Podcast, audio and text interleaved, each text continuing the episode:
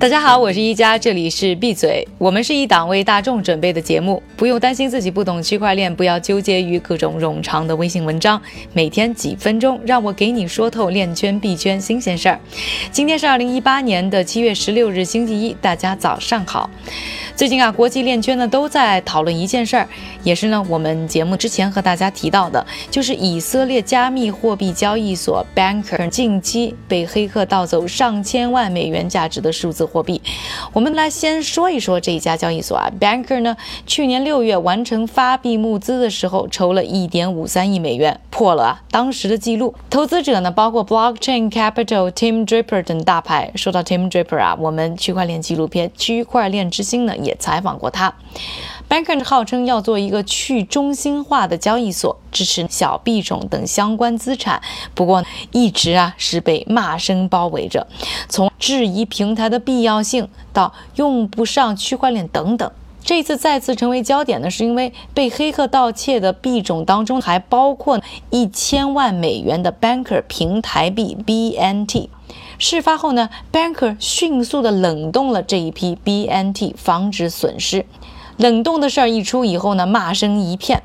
包括莱特币创始人李启威等等链圈币圈的大佬都在 Twitter 等社交媒体上大骂 Banker 这事儿干得太不去中心化了。而且啊，骂 Banker 过于中心化的声音呢，也不是现在才有，早在去年呢，就有程序员 Verthimer 发过文说 Banker 呢留了后门，不但啊能冷冻平台币，还能摧毁平台币等等，让平台币所有者不能不不寒而栗。平台权力很大不说，很有可能这个后门还会被盗。盗用和滥用，甚至有人觉得这个原因就是造成这次黑客袭击的原因之一。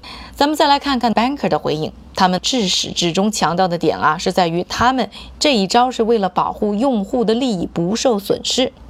包括联合创始人盖伊贝纳兹的博客呢，都在阐述 Banker 将如何利用内部的工具啊，帮助追踪被盗的资金。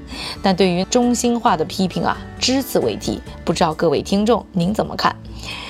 再来说一说啊，这两天我在刷推特的时候呢，正好刷到我们纪录片采访到的美国比特币大腕查理史瑞姆，他呢发了一条推特说啊，认识一个投资人，计划买二十万的比特币，问哪位币圈大佬有币有意向的，还打包票说这个绝对没有骗人。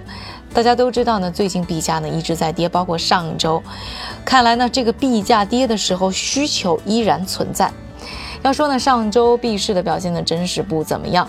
不过呢，上周五的时候啊，Coinbase 呢放出了大的利好消息，他们宣布啊，正在研究往平台上增加五种新的虚拟货币，但对交易清单不做任何的保证。这五种货币呢，包括 Cardano、Basic Attention Token、Stellar Lumions、Zcash 和 ZeroX。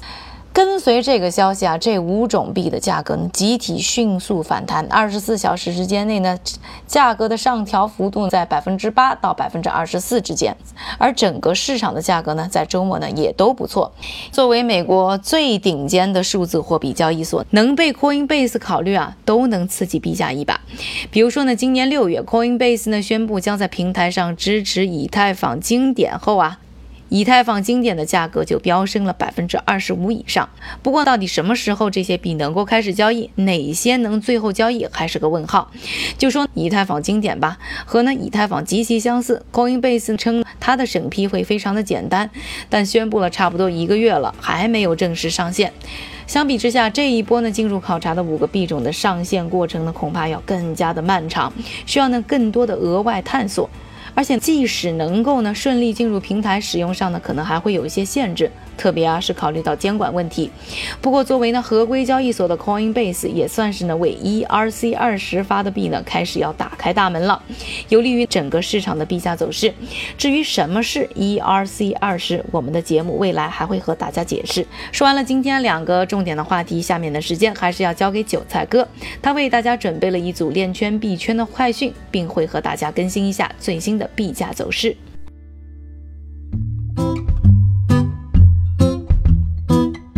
的，一家今天的第一条快讯调查显示，美国是发行 ICO 最有利的国家。目前百大项目中有三十个项目在美国成功发起，而瑞士与新加坡名列第二和第三。第二条快讯，多家中国公司在杭州发布区块链仓单交易平台。